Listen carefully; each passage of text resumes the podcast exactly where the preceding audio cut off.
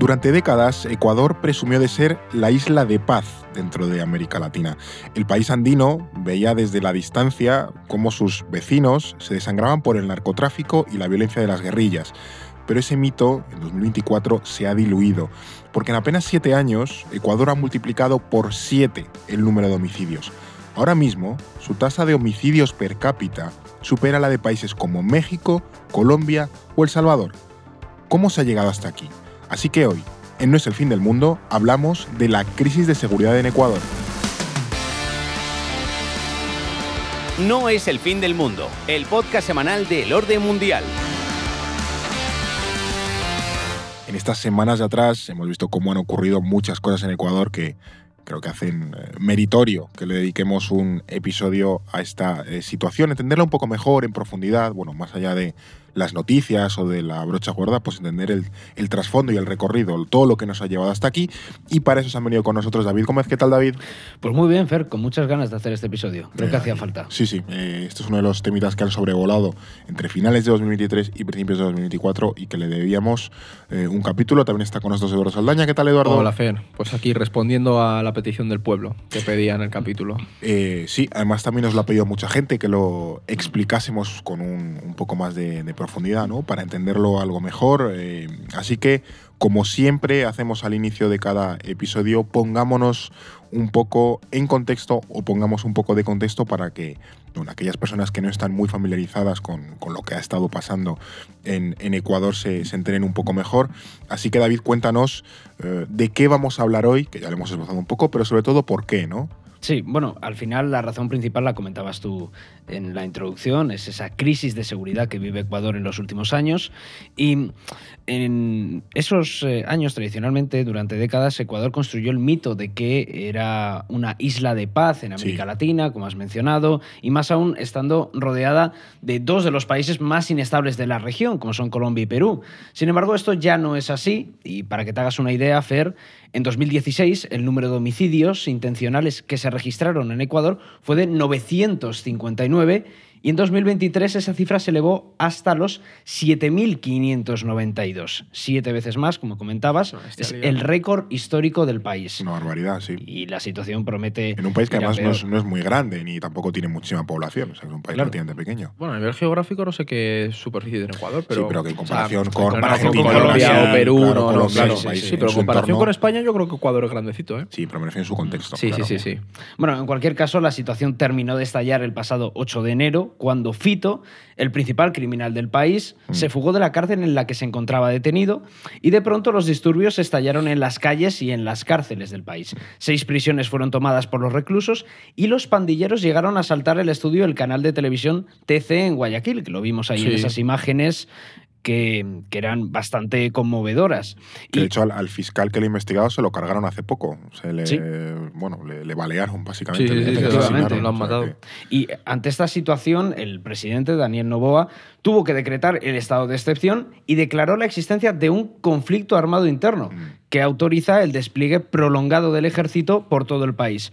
Hay que tener en cuenta que es el primer estado de excepción que decreta el nuevo presidente con apenas dos meses en el cargo. Asumió a mediados de noviembre, si no me equivoco, y ya ha decretado el primer estado de excepción. Pero lo cierto es que el estado de excepción se ha convertido en la norma en Ecuador, porque su predecesor, Guillermo Lasso, llegó a utilizarlo hasta una veintena de veces. Es una barbaridad. Claro. De hecho, una de las últimas se produjo precisamente en agosto de 2023, después después de que unos sicarios asesinaran al candidato presidencial, Fernando Villavicencio, mm. tras un acto de campaña, y seguramente nuestros oyentes, nosotros lo recordamos bien, sí, sí. porque tuvimos que hacer un episodio especial sobre aquello, y bueno, ahí ya esbozamos un poco este tema que había que Es que además la muerte de Villavicencio fue bastante shock para los propios ecuatorianos porque él había sido un gran crítico de sí. la situación, había señalado a, las, a, las, a los grupos criminales y demás. Entonces sí que fue bastante golpe. Sí, Pero bueno, o sea, ¿de qué vamos a hablar hoy en general? O sea, concreto, Fer, Haciendo, un poco de, de- de- de índice, ¿no? De un poco los, los temas que vamos a abordar en este, en este episodio. Sí, o sea, la clave es hoy explicar primero por qué Ecuador era un país menos violento que sus vecinos, como ha señalado David, y qué factores han contribuido a que esto haya cambiado, que es importante. Y aquí quiero aprovechar para dejar clara una cosa, que cuando se habla de, de Ecuador creo que es conveniente, y con el narcotráfico en general, la crisis de seguridad en Ecuador es multifactorial. Y esto te lo dirá cualquier persona que trabaje el tema. No se puede explicar por una sola razón. Si alguien a nuestros oyentes viene y le dice, es por esto, te está mintiendo. Hay un montón de elementos que se combinan y que vamos a ir desgranando Bueno, a lo largo del lo- capítulo. Luego lo que pasa es que nos salen episodios de una hora o de hora y pico, por, por eso, Claro. ponemos a sumar factores y claro. Por ser multifactorial. Por, es. por resumir un poco, ¿qué factores han alimentado esta crisis de la violencia y de la seguridad en Ecuador? Yo destacaría la crisis económica, las políticas de austeridad, la corrupción estatal y los cambios en las rutas del narcotráfico internacional. Y todo esto es un caldo que pues, se ha ido cocinando a fuego lento, lo vamos a ir desgranando, pero son los factores principales que han contribuido a esta, a O sea, esta lo, crisis. lo interesante aquí es que hay factores desde que son meramente locales de Ecuador Y a cuestiones no. regionales a cuestiones globales, o sea, que se superponen, por así decirlo, muchas capas que bueno, interactúan entre ellas y generan un determinado escenario en Ecuador. Justo. Y además hoy queremos hablar también de cuáles son las bandas que operan en el país, qué, se, qué las diferencia de las pandillas, rollo los Mm. Latin King, los ñetas, ¿no? Y por supuesto también analizaremos qué puede pasar en un futuro en el país, porque todo apunta a que el gobierno de Novoa eh, apostará por un enfoque de mano dura al estilo de Bukele en El Salvador, Sí. pero ya David y yo lo hemos estado comentando, no Sí. creemos que esto vaya a funcionar, la verdad.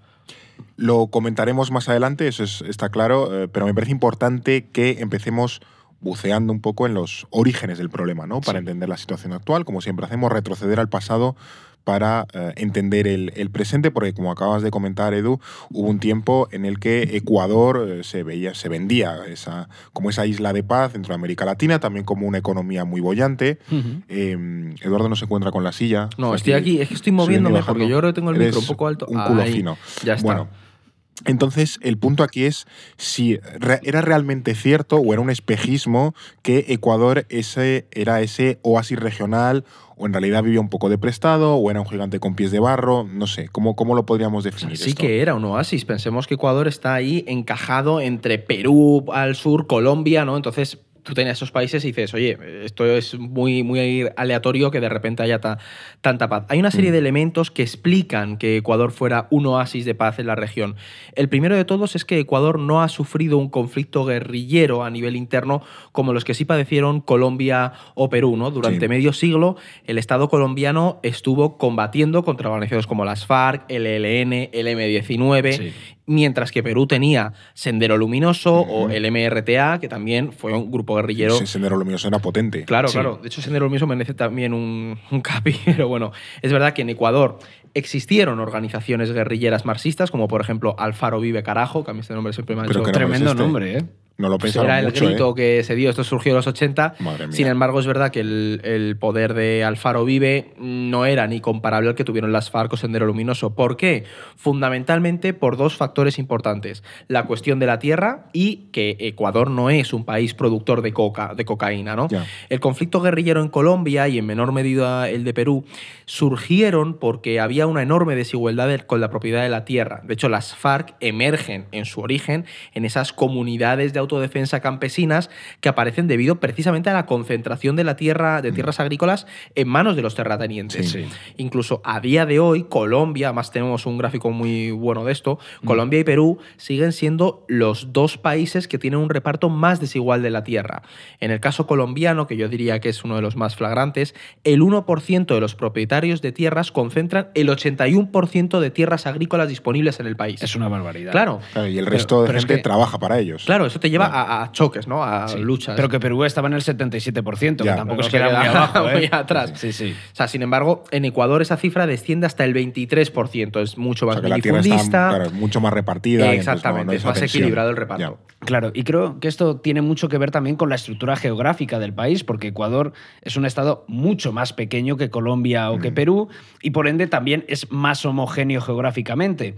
Y para el estado ecuatoriano es bastante más asequible ejercer el control efectivo sobre su propio territorio. Porque en Colombia, por el contrario, te encuentras con un medio físico muy variado, tienes grandes áreas urbanas, Claro. lo que es el Triángulo del Oro, con Cali, con Bogotá, con Medellín, y luego esas llanuras que contrastan, esas selvas despobladas del sur y del este, es un medio físico muy variado y bastante más difícil de controlar. Al final, esta estructura geográfica condicionaba mucho la lucha contra las guerrillas, porque mientras que Ecuador ha concentrado la violencia de las pandillas, sobre todo en las ciudades, el Estado colombiano tenía que combatir a organizaciones perfectamente arraigadas en esas zonas rurales.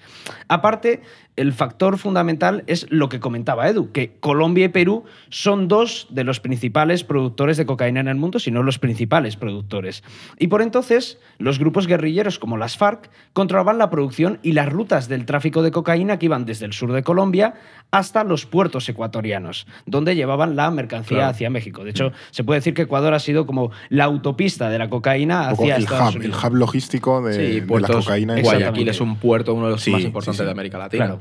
Y hay que tener en cuenta que el narcotráfico era la principal fuente de financiación de estas guerrillas. Ya te vas un poco ahí Ya con me la voy silla. asentando con la silla. Madre mía, vamos con joder, ello. tío, me ha costado, ¿eh? ¿Y qué suponía esto al final? Que por entonces Ecuador al final se limitaba a ser simplemente un lugar de tránsito de la cocaína. Esa producción, el procesamiento y la distribución se realizaban principalmente en Colombia. Claro. Por eso las organizaciones guerrilleras no tenían tanta presencia en territorio ecuatoriano. Pero ojo, porque esto no significa que Ecuador fuera eh, estable internamente. Es decir, desde principios de los 80, Ecuador venía arrastrando, arrastrando perdón, una profunda crisis económica, solo que a nosotros ahora se nos olvida un poco por, por la distancia temporal, Claro, ¿sabes? o sea, también te digo, como casi cualquier país de la América Latina en esa época, es que Sí, claro, no pero sé, pienso en cualquier Sí, país como, es es como la mismo- época de la década perdida. Claro. es- Claro, pero hay que intentar desmentir un poco esa idea de, sí, Ecuador era un remanso de paz en las últimas décadas, ¿sabes? Pero no en los 80. En los 80 Ecuador tenía problemas Ya. internos, como toda la región no ha sido siempre un remansito, una utopía Ya. ideal, también, ¿no? hay, también hay que pensar que en el reino de los ciegos el tuerto es el rey. Claro. Entonces tienes a Colombia y a Perú en esa situación, pues sí, Ecuador Ese es el tema. bastante Claro, más pacífico. comparativo. Es decir, claro, durante casi dos décadas ninguno de los gobiernos fue capaz de contener la situación y al final la precaria coyuntu- coyuntura económica pues forzó a, a la aplicación de pues, las medidas de ajuste estructural del Fondo Monetario Consenso de Internacional. Washington. Eh, Entró en, Ecuador, no pudo, no pudo huir de eso y de hecho precisamente en ese contexto de precariedad económica es cuando surgió la AVC, la de Álvaro Entonces, además, en esos años, Ecuador también mantuvo diversas escaramuzas fronterizas con Perú. Ujú. Y esto es muy curioso. Estas tensiones culminaron con el estallido de la guerra de Cenepa en enero de 1995, que está considerada como la última guerra entre dos países de América Latina hasta hoy. Es verdad. Oye, a falta de ver qué pasa con la, la de Venezuela y y la Venezuela. Guyana, sí, la Mm, famosa guerra del, del cóndor también, que se le llama entre... A ver, a ver si vamos a gafar ahora grabando este episodio Yo- bueno, la liamos. Yo no. por mi salud mental espero que no. Yo Pero espero que no, que sí, sí, pero efectivamente, bueno, sí, fue una, una serie de escaramuzas en la frontera, una también en América Latina pasa, ¿no? Eran fronteras que no estaban bien definidas Claro. y, bueno, no se sabía muy sí, bien pero que Ecuador, al final piensas en ello y dices, a finales de los 90 estaba en una guerra con Perú. Sí, sí, sí, muy, muy limitada y muy pequeñita, pero sí, hubo una, una corta guerra. Pero bueno, pese a sus dificultades internas, lo cierto es que esa inestabilidad política que vivía eh, Ecuador en esa época no se traducía en olas de violencia, que de hecho es algo que hemos visto en otros países, incluso me está recordando un poco al episodio que le dedicamos hace unas semanas a las armas en Estados Unidos, donde hablábamos Sí. de que al final eh, las grandes olas de delincuencia o de violencia en el país incentivaban el- la proliferación de armas Es de verdad. fuego, ¿no? Eh, o al menos Ecuador en esas olas de violencia no alcanzaba el nivel, de, el nivel del problema que tenían sus vecinos en Desde aquel luego. momento. ¿En qué momento empieza a torcerse todo en Ecuador? Bueno, creo que es difícil establecer un punto concreto, Fer. Al final es- esto es como lo de la crisis multifactorial. Hay muchos factores, Sí. pues también hay muchos sucesos que van creando el caldo de cultivo y van generando las condiciones para que se produzca esta crisis de seguridad. Como hemos dicho al principio, esta crisis es el resultado de una serie de problemas estructurales por un lado y de errores políticos también por otro. Uno de esos factores surgió precisamente como respuesta a la crisis económica que llevaba arrastrando el país desde los 80, con esa caída de los precios del petróleo, con ese aumento de la deuda externa. Y ese factor fue precisamente la dolarización.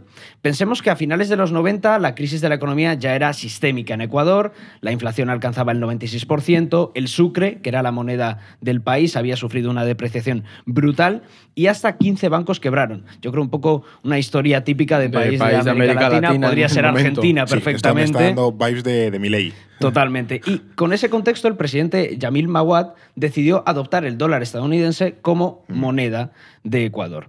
Y a corto plazo, la dolarización redujo la inflación, estabilizó la economía y también disminuyó la fuga de capitales. Sí. Sin embargo, también generó esas condiciones para la futura penetración del narcotráfico en el país. ¿Por qué? Porque al tener una economía dolarizada, una red de transporte también bastante bien desarrollada, red portuaria y escasos controles financieros, Ecuador facilitaba las operaciones transnacionales del negocio del narcotráfico y el lavado de dinero. Claro, es que esto es muy importante porque se tiende a pensar en la crisis de, de Ecuador, la crisis de seguridad, como un fenómeno actual, pero no lo es. Es decir, Ya. en realidad venía gestándose de mucho atrás. Claro, otra cosa es que no, no lo viésemos o no hubiese cobrado la dimensión que ha tenido Claro. ahora. Claro, otro momento, además, por ejemplo, otro momento importante en, en la historia fue la presidencia de Rafael Correa, desde el 2007 al 2017. Sí.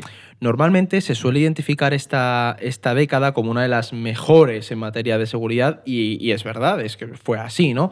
Ecuador redujo su número de homicidios con respecto a las décadas de los 2000, donde se habían producido pues, un pequeño aumento de las pandillas, de la violencia callejera, ¿no? También había aumentado la población carcelaria, pero Correa lo revirtió, es decir, fue. Mm. fue descendiendo, se impulsaron políticas sociales para reincorporar a los pandilleros, reinsentarlos socialmente. De hecho, eh, Correa llegó a legalizar a los Latin Kings, Sí. una de las principales bandas del país en aquel momento, lo que al final contribuyó mucho a la desmovilización de esta pandilla. ¿no? Hay que tener en cuenta también que durante los primeros años de, de la presidencia de Rafael Correa se caracterizó por vivir un momento de bonanza económica. Era Claro. este boom de los recursos To- en nata, ayuda, todo de los claro, commodities. en la ola Latina. rosa de, de esta nueva izquierda Sí, sí, le latinoamericana. pasó a, a- esa, efectivamente, a, Claro. a Chávez, por ejemplo, le ocurrió que también vivió una época muy buena por Sí, ese boom del, Ese es del el tema. petróleo. Sí. Eso es. también ayudó a que entre ellos se ayudaran, Sí, hubiera un comercio sí. interno, ¿no? Es esa, ese- en ese contexto, el gobierno ecuatoriano aprovechó los beneficios obtenidos por la venta de petróleo para también reducir la pobreza y la desigualdad en el Que, país. que aquí un pequeño inciso, eh, Ecuador es un país productor de petróleo, no es muy conocido, eh, Pero porque tampoco produce muchísimo. fuente de exportación. Sí, no produce muchísimos barriles, pero eh, produce una cantidad modesta para su tamaño y vive relativamente bien de los, de los ingresos del, Pues que del ha sido, petróleo. ese ha sido su principal, lo que decía, Claro, el principal sí, pero que, que no es conocido, o sea, somos hacia el petróleo a Venezuela, un poco a Brasil, pero no, sol- no se Sí, suele caer, no es, es muy verdad. conocido que Ecuador tiene petróleo y Sí. tiene petróleo. El tema es, Correa todo esto, claro, lo aprovechó y lo, lo chufló, lo enchufó directamente en, en programas de, de ayuda social, ¿no? Pero también es verdad que Correa tomó decisiones contraproducentes a medio plazo. Mm. Por ejemplo, en 2009 él cerró la base militar estadounidense en Manta, ¿vale? Que era una de las Manta es una de las principales ciudades portuarias del país, también tienes Guayaquil y siempre ha sido un puerto de tráfico de, Importante. de Sí. droga y de, de todo, básicamente. ¿Qué pasa? Que esta medida se interpretó como un intento de Correa de reducir la influencia de Washington en el país, ¿vale? Tenía ese discurso. Sí, Claro, esa idea y de tiene- soberanía nacional. Claro, claro. Y eso tiene sentido, pero la cuestión es que supuso un golpe en la lucha contra el, narcotráfico. ¿Por qué? Porque desde esta base salían los aviones que interceptaban los cargamentos de droga. También Correa dejó de colaborar con la DEA, que al final es la agencia antidrogas de Estados Unidos, y con, mm, ¿cómo decir? concedió el control a- de varios puertos a manos privadas. Y O sea, eso, claro, los, privatizó sí. y se. alejó a la DEA de que, quieras que, vale, sí, es estadounidense, pero tenía bastante controlado toda la ruta del narcotráfico y cómo Sí, luchar y sobre todo que el entiendo narco. que Ecuador, eh, al dejar de colaborar con los Estados Unidos, esos recursos que proporcionaba Estados Unidos no los aportaron ellos. Es decir, que si es como, bueno, dejo de trabajar contigo, pero pongo yo esos recursos, pongo yo esos aviones, esos barcos para Claro, eh, o sea- interceptar el narcotráfico, pues bueno, pero si no reduce recursos. A lo mejor regu- re- ¿cómo se dice? invierte inviertes un poco en seguridad, pero evidentemente no vas a tener la capacidad de inversión Claro. que tiene Estados Unidos. Estados Claro. Unidos. Y luego, aparte, en la línea de lo que comenta Edu, una de las decisiones más importantes que tomó Rafael Correa en este sentido fue desmantelar la Unidad de Investigaciones Especiales, la UIS, que era la unidad policial de élite que se encargaba, entre otras cuestiones, de la lucha contra el narcotráfico. Correa justificó el cierre de esta unidad por el financiamiento que recibía de la Embajada de Estados Unidos y por su íntima relación con la CIA. Consideraba que era una unidad bastante opaca, que era desleal y decidió cerrarla. Sin embargo, este cúmulo de medidas debilitaron las capacidades del Estado para perseguir precisamente el crimen organizado. También es verdad que hay que decir que las sospechas de Correa tenían, o sea, podían estar con cierta fundación en cuanto a toda la historia de América Latina y la- el intervencionismo estadounidense, ¿sabes? Pero Sí, que, que además en este podcast lo hemos sí. abordado, pero en cualquier caso es lo que hablábamos, que si tú eh, Claro. quitas recursos de un sitio que además es importante, eh, tienes que invertir tú, o sea, porque si no al final pierdes esa capacidad y, y al final es como eh, si luchas contra el narcotráfico, pues si dejas de, de colaborar con Estados Unidos, que aunque a veces sean un poco como son, eh, dan muchos recursos, pues claro, es como pelear con una manata a la espalda. a Ese es el punto, claro. que si tú no tienes una visión de medio plazo y además Correa, esto por ejemplo el otro día con lo de la crisis en, en Ecuador, estuve escuchando un espacio que hizo Ojo Público en LATAM y una de las periodistas invitadas, eh, María Belén Arroyo, mencionaba una iniciativa, a mí me pareció muy interesante porque dije, mira, yo este punto no lo había visto y creo que es significativo, que es, eh, nos ayuda a entender la penetración del narco en el país durante el gobierno de Correa. En el 2008, Correa impulsó la introducción de la ciudadanía universal en la nueva Constitución. ¿Qué significa esto de la ciudadanía universal? Que cualquier persona podía ingresar en Ecuador sin visa y la ciudadanía universal facilitó la, pres- la penetración de mafias o de grupos criminales como por ejemplo la mafia albanesa. Bueno, ahora vamos a hablar de la mafia albanesa. Estamos hablando de Ecuador, de repente entra la mafia albanesa. Es una movida el tema de la mafia albanesa. Sí, sí, sí. Y aquí en el orden mundial le hemos dedicado algún, algún artículo que es, es muy loco. Sí. Pero antes tenemos que decirte que en el orden mundial seguimos teniendo esta fantástica promoción en la que te llevas eh, nuestra libreta con un 10% de descuento si utilizas en nuestra web el código podcast y te suscribes eh, por un año. Eh, además, Eduardo ha tenido estos días Hemos tenido un- serios problemas con la logística porque... O sea, yo quiero decirle a nuestros oyentes que es. os gusta la libreta. Pronúnciate. Os gusta la libreta y lo que estaría bien es que nos mandaran fotos con la libreta. Sí. Poder que les llega, porque sabemos que os llegan, pero ya alguna fotito, porque pues, el equipo las tiene que empaquetar, dejar listas y todo. El equipo acá Eduardo se ha estado empaquetando como si no hubiese mañana. Creo que ya viendo el volumen lo vamos a externalizar. Porque, Sí, a porque decir, por suerte, eh, se ha suscrito tanta, tanta gente durante Navidad y el mes de enero que Eduardo ha estado No, no, Sí, sí, sí. Esto, sudando la gota esto gorda. antes lo hacíamos aquí in house porque era, pues bueno, un goteo, pero de repente ha habido un pico demasiado grande para asumirlo. Os habéis suscrito un montón de gente, o sea que eso nos alegra mucho. Pero bueno, si tú quieres eh, sumarte también a, a el orden mundial y, jolín, apoyarnos, que hace- al final con tu suscripción pues hacemos posible este podcast y otros muchos contenidos. Aquí con, con la libretilla te la regalamos con la suscripción anual si utilizas el código podcast. Yo creo que deberíamos eh, hacer como un post así en, en Twitter o en Instagram para que la gente pueda subir ahí en un hilo. Claro, que lo vayan mandando. libretas. Claro, que nos manden, que nos manden fotillos. Igual que nos mandan bombones, también ¿Verdad? queda, abierto. pues Seguimos esperando el con coche. La, con la libreta, eso es. Como los futbolistas. Esto es No es el fin del mundo. Eh, pero bueno, habíais mencionado a la mafia albanesa Sí. y quiero saber eh, cómo demonios acaba la mafia albanesa en Ecuador. O sea, para mí es una de las historias más interesantes de toda esta crisis de seguridad de, de Ecuador. De primeras puede parecer sorprendente, ¿no? Pero lo cierto es que el principal destino de la droga que se exporta desde Ecuador es Europa, no Claro, es tanto vale. Estados Unidos. Y ahí la mafia albanesa ejerce un papel clave en el control de todas esas rutas hacia el viejo continente. Ecuador, como decíamos, sirve como un lugar de exilio para narcotraficantes albaneses que enfrentan cargos criminales en Europa y quieren, digamos, reiniciar ¿no? sus carreras profesionales en el mundo del narco. Son como los futbolistas que se van así en el Claro. final de su Arabia carrera. Como Cristiano Ronaldo, en plan, yéndose a Arabia Saudí, pues el narco albanés que dice, me voy de reti, me voy ahí a ganar mi último dinero ya a Ecuador y a traficar Claro, hacia Europa. por, por esa medida que decís de la ciudad universal de que nadie pide Claro. visados ni formas de entrada. o sea, Ahí dejaste un hueco para que frontera muy muchos... abierta, Porque claro. al final esta gente tiene asesores que les dicen, oye, mira, muévete allí, encima es una zona en la que vas a estar próximo a las zonas de producción de cocaína, ruta, entonces muchos se movieron. La Claro. mafia albanesa empezó a colaborar con bandas locales y también mantiene una conexión con la mafia italiana, que es una especie de hermano mayor de su filial albanesa. Si alguien ha visto la serie Gomorra, ahí se ve muy bien la relación entre, entre la mafia italiana y la mafia albanesa. Sin embargo, ¿qué pasa? Que en los últimos años parece que las redes de narcotraficantes balcánicos están ganando autonomía dentro del territorio ecuatoriano. Antes eran más, bueno, estaban con un perfil bajo y tenían relación con pues, las bandas de los grupos criminales ecuatorianos. Hoy en día están asentados ya, sobre todo en ciudades de Guayaquil, las ciudades de Guayaquil y Durán, que cuentan con dos de los puertos más importantes de, de Ecuador. Aquí veo que todo gira mucho en torno al puerto de Guayaquil, que Sí, sale es- una y otra vez. No, no, el puerto de Guayaquil es uno, o sea, Guayaquil es una de las zonas más peligrosas de, de Ecuador, precisamente por el puerto, ¿no? Sí. Y uno de los grupos más destacados de la mafia albanesa ahora mismo en Ecuador es la compañía Velo, que más que operar como un cártel tradicional, funciona como una alianza horizontal de redes balcánicas dedicadas todas al narcotráfico. La, la cuestión de los clanes en la, en la mafia balcánica es muy importante. O sea, yo recomiendo, tenemos eh, varios artículos sobre uno sobre la mafia albanesa Sí. y otro sobre la cuestión de los clanes en los Balcanes que ayudan a comprender cómo funcionan estos grupos de narcotraficantes. Eh, esta- estaba pensando mientras hablabas si el protagonista del GTA 4 era albanés o balcánico, porque al final se veía ahí un poco el rollo mafioso Puede que ser, ¿eh? tenían. eh, es que ahora no me sale, No, el, no me que sale el nombre. A mí el 4 todavía me Claro, pilla. yo soy del San Yo Andreas. soy ya del 5 de Trevor, Michael. No, eso sí, claro, pero- eh, no, pues el transgresión. 4 yo creo que sí, ¿eh?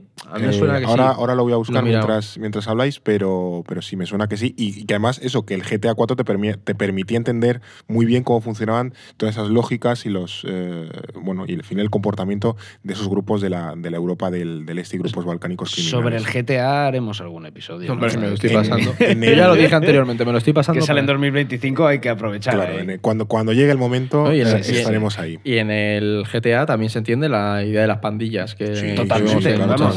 Eh, pero bueno, eh, estamos hablando eso de la, de la mafia albanesa, que es un, un- un temón que tendremos que hacer eh, más adelante, incluyendo también temas sobre el, el narcotráfico. En cualquier caso, eh, habéis dicho que Correa, por un lado, logró reducir la criminalidad de Ecuador a mínimos lo cual eh, bien, pero eh, desde que sale eh, Rafael Correa del poder, mm, todo se va para abajo.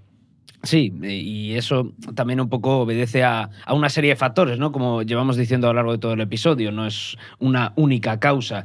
Pensemos que estamos en el año 2017, cuando sale Rafael Correa, y la situación económica ya había empeorado en ese momento como consecuencia de nuevo de la caída de los ingresos del petróleo, que sigue siendo uno de los principales problemas de la economía de Ecuador, esa dependencia, y un poco también en, en América Latina, ¿no? Esas Sí, la dependencias dependencia, de los- la trampa de los de recursos. los recursos, exactamente. Y en ese contexto llega al poder Lenín Moreno, que había sido el delfín político de Correa durante su presidencia.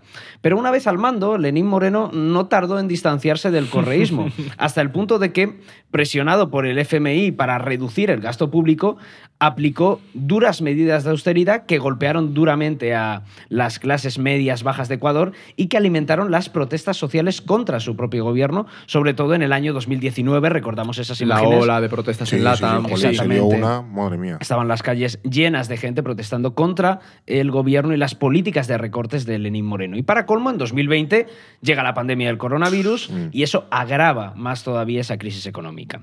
Al final, estas políticas de ajuste de Lenín Moreno no solo incentivaron el reclutamiento de los jóvenes más pobres por parte de las bandas criminales, sino que esos recortes también afectaron a la policía, al ejército y a los funcionarios de prisiones. Mm. Esto, al final, redujo más todavía los recursos del Estado para combatir a los criminales y favoreció la creación de redes clientelares entre el narco y los funcionarios estatales. Porque precisamente la corrupción es uno de los principales problemas que ha afectado a Ecuador en Sí. estos últimos años y hay que recalcarlo de forma bastante importante, porque las fuerzas de seguridad se han visto salpicadas por diversos escándalos de sobornos entre sus agentes e incluso esa corrupción ha afectado a importantes miembros del Poder Judicial. Mm. De hecho, el pasado mes de diciembre, hace nada, se destapó una mega investigación conocida como el caso Metástasis, Jolín. en la que se revelaron... bastante se- claros con el nombre. Sí, sí, sí. El nombre no, no- deja lugar a la interpretación. No son sutiles Ya, ya, ya. en, en. Ecuador con los nombres.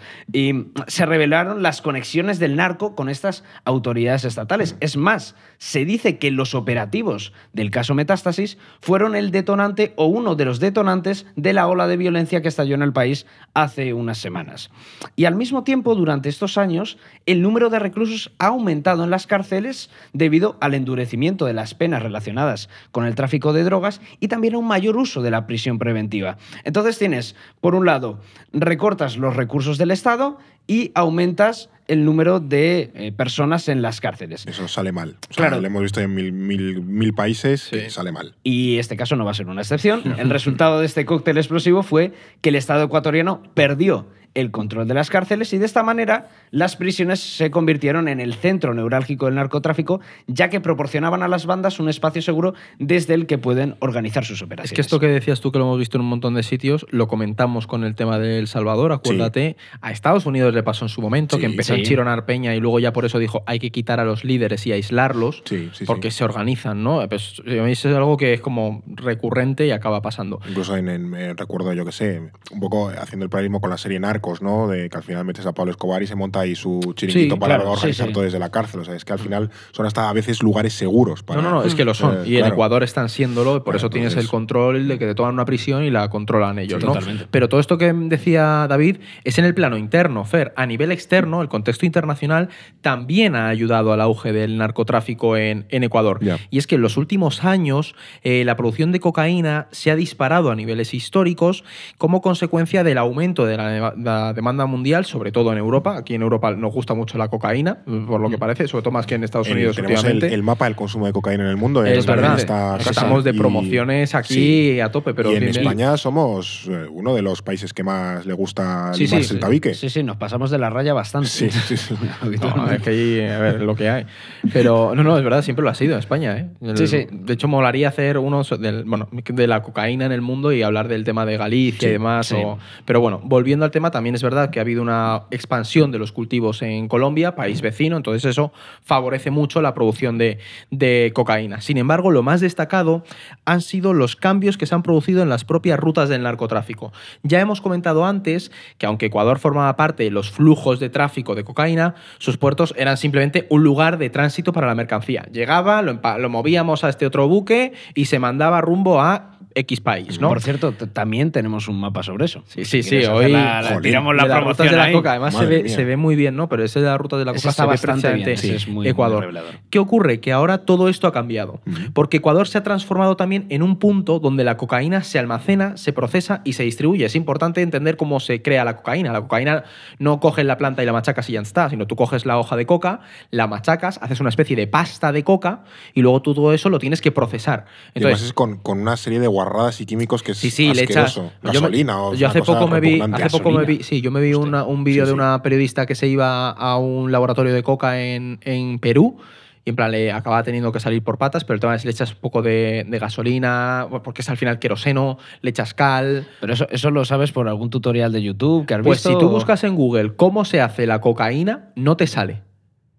No te, o sea, te- no te sale en el buscador de. No hay como una receta. No, no, no te sale como estás buscando esto, no te, no te aparecen sugerencias, ¿sabes? Bueno, Sí, es verdad que luego hay. Porque a mí me quería saber cómo se produce, la, cómo se transforma la cocaína. Sobre todo eso ayuda a entender que los laboratorios también se mueven y se han movido a la zona de O sea, frontera Perú-Ecuador. Ecuador gana peso en esa geopolítica de la cocaína. Es. Pasas de ser un simple punto de transporte o de conexión Claro. a ya forma parte del proceso integral. Y esto es fruto, al final, Fer, de todos los cambios que se producen en el entorno. ¿Por qué? Porque hay un elemento fundamental en esta historia y es el acuerdo de paz que firmaron en 2016 el gobierno colombiano con las FARC. Sí. ¿Qué pasa? Que hasta la firma de ese pacto, los guerrilleros tenían el monopolio de las rutas del narcotráfico y también de los propios laboratorios, ¿no? Entonces iban desde Colombia hasta los puertos ecuatorianos. Sin embargo, con ese desmantelamiento de las FARC se provocó que surgieran ciertas disidencias, es decir, eh, guerrilleros que al final sacaban más pasta del narco y acabaron siendo más Sí, que- narcotraficantes que, no, guerrilleros. no todas las FARC se desmovilizan, hay como unos grupillos y el ELN Sí, también distintos pasa, ¿no? frentes, porque se llaman Sí. como frentes. Que Entonces, se quedan ahí descolgados. y se quedan descolgados y se financian a través del narcotráfico. Se generó un vacío de, de poder y además muchos trasladaron el negocio a un Ecuador que estaba poco a poco con una crisis.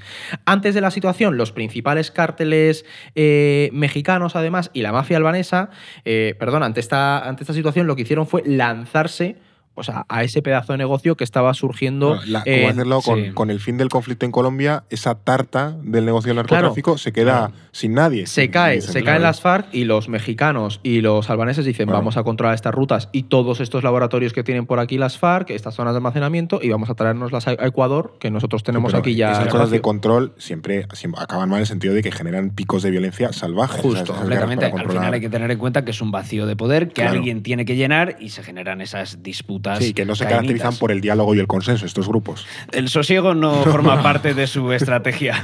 Pero además hay otro elemento que explica también esta ola violenta y que está relacionado con estos cambios que se producen en las rutas del narco, y es el tráfico ilegal de armas procedentes de Perú. Joder. Temo- porque- eso sí, es un temón. Un punto, Sí, sí. Y me pareció uno de los, eh, investigando y elaborando el guion, me pareció uno de los puntos más interesantes, porque históricamente Ecuador era un país también de paso para las armas que se transportaban desde Perú hasta Colombia, en la época de, de las Ah, guerrillas, vale, vale, los claro, claro, tiene 90, sentido. los 2000.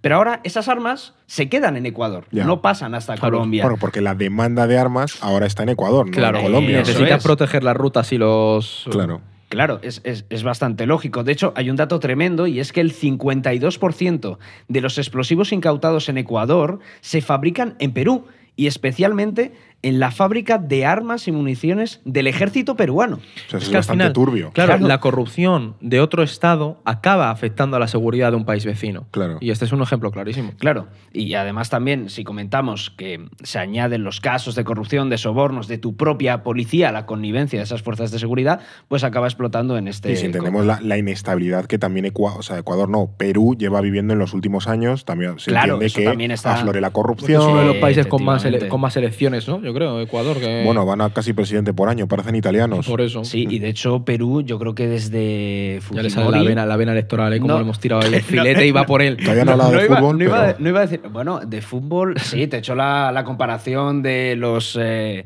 eh, mafiosos albaneses que van a retirarse o que buscan verdad, ya, lo ha claro, tocado, mm, viejas glorias ¿no? de- del narcotráfico. Pero decía que, que en Perú, creo que desde Fujimori, todos los presidentes han estado investigados o salpicados por, algún caso de sí. corrupción. Y ha habido un montón de mociones de estas de, Sí, sí. de vacancia. Bueno, y Alan García sí, se suicidó. Sí, sí, sí, antes de que le iban Sí, a sí. pillar y que se le iban pegó a un pillar tiro, y se ¿no? pegó Yo un creo. tiro. Sí, sí. Sí, sí. Eh, pero bueno, al final, en definitiva, la mayor presencia de estos eh, cárteles eh, mexicanos, sobre todo, es la principal clave para entender la explosión de violencia que está viviendo Ecuador en Mm. estos años. Porque pensemos que durante la década de los 2000, lo comentaba antes Edu, en Ecuador predominaban las bandas callejeras, como Sí. los Latin Kings, los Nietas o los eh, Masters of, of the Street, que me parece un nombre Pero bastante es como un curioso. es videojuego Pero cutre. porque son todo muy bandas de Los Ángeles, ¿sabes? LA y ese, Bueno, ese rollo de los- americano. De los, latinguis y los nietas sonaba a Parque de Madrid hace 10 años. ¿Ves que vienen de aquí? Ya, ya. Sí, y y es eso. eh, por entonces, estos eh, grupos juveniles pues obedecían más a esas lógicas de pandillas urbanas que habían emergido pues en Estados Unidos, Mm, el caso, sí. por ejemplo, de Los Ángeles. De, de hecho, creo que los Latin Kings tienen origen puertorriqueño. Sí. de- Sí, aquí, bueno, aquí oeste. hablamos, cuando le dedicamos el capítulo a las maras, era un poco ese ejemplo, ¿no? Sí, en un poco Estados igual. Unidos, También, es, claro. es esa lógica de pandillas Mm. urbanas que tienen un fuerte arraigo en los barrios y que basan su negocio en la extorsión y también en el microtráfico de, Sí, de menudeo drogas. ahí. Sí. Exactamente, trapicheo. Sin embargo, Ecuador tiene ahora hasta 22 pandillas operando en todo el país y a diferencia de estas bandas de los 2000, son grupos, la mayoría, vinculados al gigantesco negocio del narcotráfico. Claro. Actúan como intermediarios de estructuras mucho más organizadas y mucho más O sea, sofisticadas. esos son como los, los filiales de los hermanos mayores que son las mafias gordas o los carteles Sí. ya, ya Sí, tochos. sí, lo- los hermanos pequeños. Un poco lo que comentábamos de mafia albanesa, mafia italiana, pues Claro. precisamente Sí. funcionan como esos intermediarios. Y uno de los casos más paradigmáticos, precisamente, es el de los choneros, que es la banda liderada por Fito, ese criminal que hemos dicho que se ha fugado de la cárcel recientemente, y que está vinculada al cártel de Sinaloa. Fuah. Pero en los últimos años también han emergido otras bandas rivales como los Lobos, los Tiguerones y los Chone Killers, que se han asociado al cártel de Jalisco Nueva Generación. Como O sea, ves, Y el cartel de Sinaloa, el, de eh, Jalisco Nueva Generación, si no me equivoco, se llevan bastante mal. Eh, sí, tampoco punto. se caracterizan por el diálogo y o sea, el que tienes Y- una especie de guerra proxy también de cárteles mexicanos en Ecuador. Bueno, El tema es. es que eh, David mencionaba que hay hasta 22 eh, pandillas en Ecuador. Esto antes no era así. Ha habido un proceso de atomización. Los choneros siempre han sido un grupo, o sea, han estado presentes en el país. No eran como los Latin Kings, sino que sí que tenían un poco esa Sí, relación con los ¿no? Puertos, un poco más de peso. Pero ¿qué ocurre? Que hubo una atomización. ¿Y de dónde viene esta atomización? Y esto es súper importante. Aquí que mencionar una cosa, Fer, y es el asesinato en 2020 del ex jefe de los choneros, Jorge Luis Zambrano, alias Rasquiña. Rasquiña. 2020. Nombre de punto de inflexión. Sí, Pues sí, sí, media punta. media punta talentoso, ¿eh? El, último, el último 10. Pues lo fue porque, en plan, su muerte supuso un caos en el país. ¿Qué pasa? Que hasta entonces Rasquiña había sido el líder indiscutible del crimen organizado en Ecuador. Mm. Sin embargo, la muerte de Rasquiña hizo que los cabecillas dentro de los choneros reclamaran su liderazgo. De esta lucha interna salió vencedor Fito, pero que pero también las pugnas provocaron el nacimiento de escisiones y subgrupos como los lobos, los tiguenones o los chone killers, que es que el nombre en sí te lo dice. ¿sabes? Esto Sí. es un poco contraintuitivo, pero em, eh, mucha, o sea, mucha gente no lo sabe que, por ejemplo, cuando ha pasado en México, ¿no? Cuando se mata o se detiene al líder de un cártel, Claro. el- la ola de violencia que viene después es tremenda porque hay Es que- toda una lucha por heredar es. ese cártel y a menudo se crean escisiones. O sea, que tú intentando acabar con un cártel creas nuevos cárteles porque hay escisiones y, y subdivisiones de los, que, de los herederos y es, es tremendo. Si miramos la historia del narcotráfico, una de las fases importantes del narcotráfico en los años 70, 80 es el- la, la idea de los eh, estos líderes del narco, los señores del narco, perdón, señores Sí. de la droga. Luego eso ya ha cambiado, porque como se persiguió tanto ese perfil del señor de la droga, eso provocó eh, que se feudalizaran y que hubieran claro. mini- Y ahora estamos precisamente en México, que es el país por antonomasia de, de- para ejemplificar esto, estamos en Nico. ese punto. Mm. Y en Mm. Ecuador ha pasado lo mismo. También es verdad que había grupos tradicionales como los lagartos, que era otro grupo Sí. enemigo de los choneros, que con toda esta fragmentación pues también han aprovechado para seguir ganando poder y unirse a lo mejor a los chone killers para luchar contra los choneros de toda la Ya. vida. De esta manera, al final, el crimen organizado en Ecuador se ha ido fragmentando y al mismo tiempo esta fragmentación ha disparado las masacres en las cárceles Claro. y las pugnas por el territorio. Desde 2020 hasta ahora, Ecuador ha vivido una guerra entre grupos eh, criminales. Y esto también se ha visto muy influido, Fer, por el crecimiento del cártel de Jalisco Nueva Generación. ¿Qué pasa? Que esto aprovecharon la irrupción de nuevas organizaciones para aliarse con ellas y disputarle perdón, el, el dominio a los choneros y, por tanto, al cártel de Sinaloa, que son enemigos suyos en México. Claro, y esto es muy importante, esto que comentas tú sobre el cártel de Jalisco Nueva Generación, porque este cártel eh, ha exportado una cultura de la violencia y una brutalidad que hasta entonces Sí. no se conocía en Ecuador. Estos son los que cuelgan gente de Claro. los. En México Los es muy. puentes y cosas El cártel de Jalisco Nueva Generación es eso, los de dejar cabezas en, en frente de las comisarías, como advertencia, ¿sabes? Sí, sí, sí. O sea, todo lo que. toda esa cultura del, del narco. O sea que un poco me suena a que Ecuador se está mexicanizando en ese aspecto, porque tienes cada vez una importación más mayor de las lógicas y las estructuras económicas de los que, que- que imperaban o que siguen operando en México, y eso supone un, un problema grave porque, bueno, en México no han sabido enfrentarlo en, en ningún caso. o sea Y que- cuanto más se atomiza y más se asientan estas pandillas, más gente depende económicamente de ellas y Claro, de ese negocio. claro. Entonces, más van a luchar y con más fervor por defenderlo. Y más se O sea, debilita es, el Estado. es una espiral enorme, ¿sabes? Y luego también otro fenómeno que estamos viendo ahora es que están empezando a diversificar sus fuentes de ingresos. Cierto. Cada vez ves más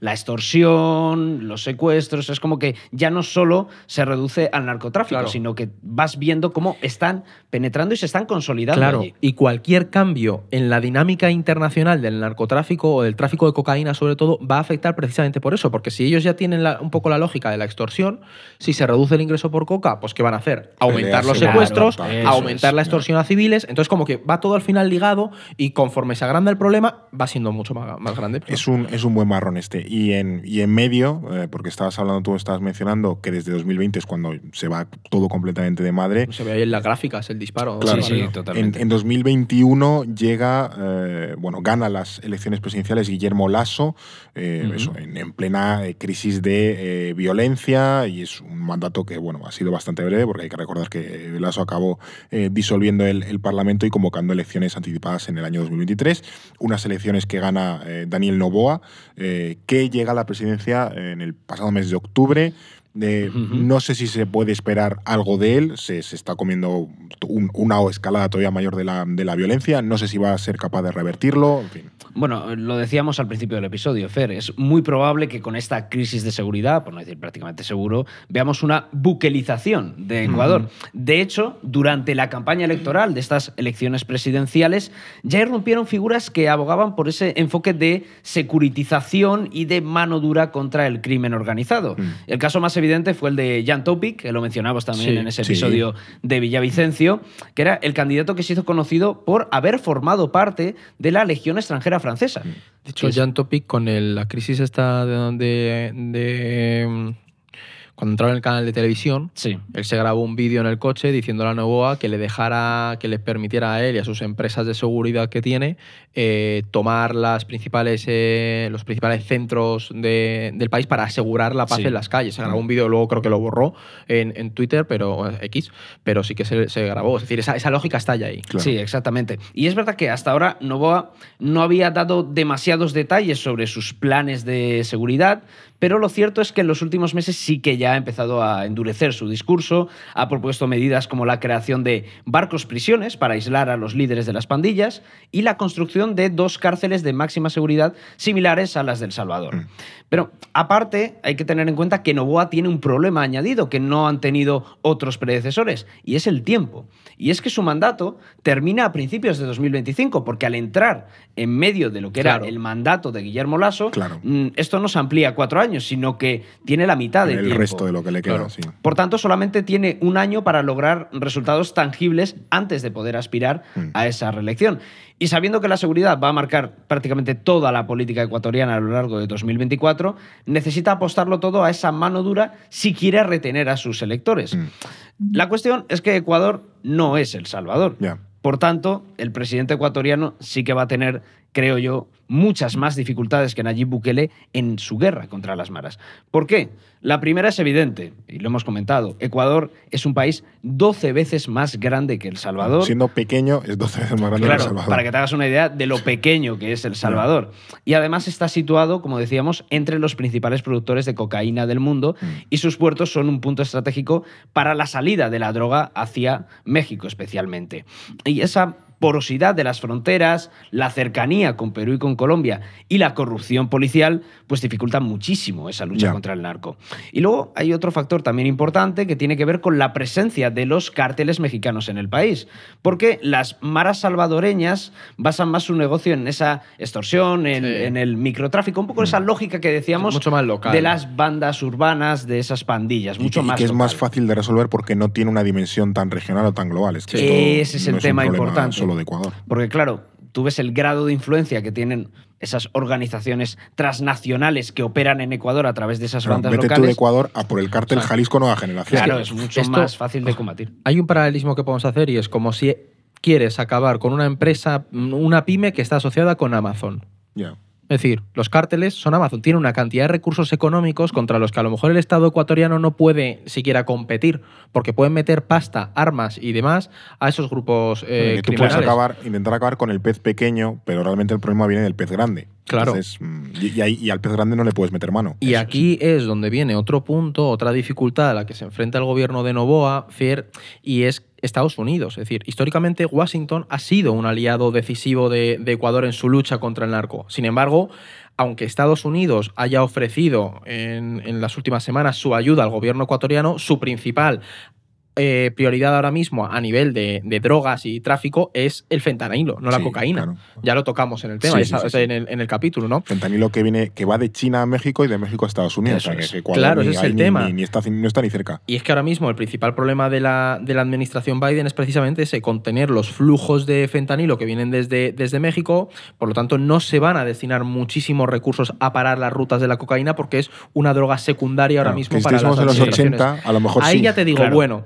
Y luego, no. otra cosa importante es que aquí estamos hablando mucho de El Salvador, pero Bukele no es el primer líder que ha apostado por securitizar la guerra contra el crimen organizado. Ah, Tenemos otros ejemplos de políticos latinoamericanos que usaron la mano dura o la super mano dura con resultados eh, desastrosos. Desastrosos. Es decir, está el caso de la guerra contra el narco en Colombia durante los 90, pero sobre todo la guerra contra la droga que impuso Felipe Calderón en México Sí. tras llegar en 2007. Lo de México supuso un caos y ha supuesto y sigue suponiendo un desastre, claro. Eh, Más violencia y, o sea, violencia solo llamó a violencia. Es que Calderón recurrió a la militarización para desarticular todas esas redes de cárteles y capturar lo que hablábamos antes, a los principales líderes. Y sin embargo, lejos de desarticular, o sea, de, de terminar con la situación, lo que desencadenó fue una ola de violencia tremenda y la atomización precisamente del Claro. crimen organizado, ¿no? Por no hablar, por ejemplo, de los riesgos que tiene la militarización de la seguridad pública, que eso también es un Claro, elemento. eso es importante, Claro, sí. que hablamos, a lo mejor en El Salvador funciona o puede dar un resultado en el corto plazo, pero en, en Ecuador va a ser distinto por la naturaleza de- del crimen, ¿no? Esa militarización de la seguridad pública ofrece un caldo de cultivo ideal para que también proliferen las detenciones arbitrarias, los abusos de derechos humanos, las dinámicas de políticas autoritarias. Que eso, Es- por ejemplo, sí que lo estamos viendo en El Salvador. Es, es que no, no, sí, sí. Por eso, por eso. No, digo que, que- al final que son tendencias que se van a seguir reproduciendo. Cuando tú dejas la seguridad pública en manos de militares, favoreces que se produzcan todo este tipo de tendencias. Claro. O que la corrupción se extienda Eso a otros es. ámbitos que- hasta los que no estaba presente, que eso pasó con la, con la Marina en México, que la Marina, como la gran unidad de élite eh, dentro de México, entró a la guerra contra el narco y al final acabó corrompida como el resto de instituciones. Eso ¿no? ese es Y- el y tema. te- es como un cáncer que se te extiende. Y aquí al final, o sea, yo es verdad que no pensemos que buquelizar Ecuador va a suponer automáticamente la solución a todos los males estructurales que tiene ahora mismo el, el país, ¿no? Sin un control efectivo de las cárceles, sin una reducción de esa corrupción en el aparato del Estado, sin políticas sociales que permitan reducir la desigualdad social, la mano duro va a ser insuficiente. Y yo os diría algo más, sin Perú o Colombia alineados en esa lucha contra las redes de narcotráfico transnacional, no va a haber una solución. Claro, Porque, eso sí. Es que eso es importante, que eh, hasta ahora hemos visto una ausencia de una estrategia conjunta en América Latina para atajar una amenaza que es transnacional, porque lo estamos diciendo. Eso lo hacía Estados Unidos.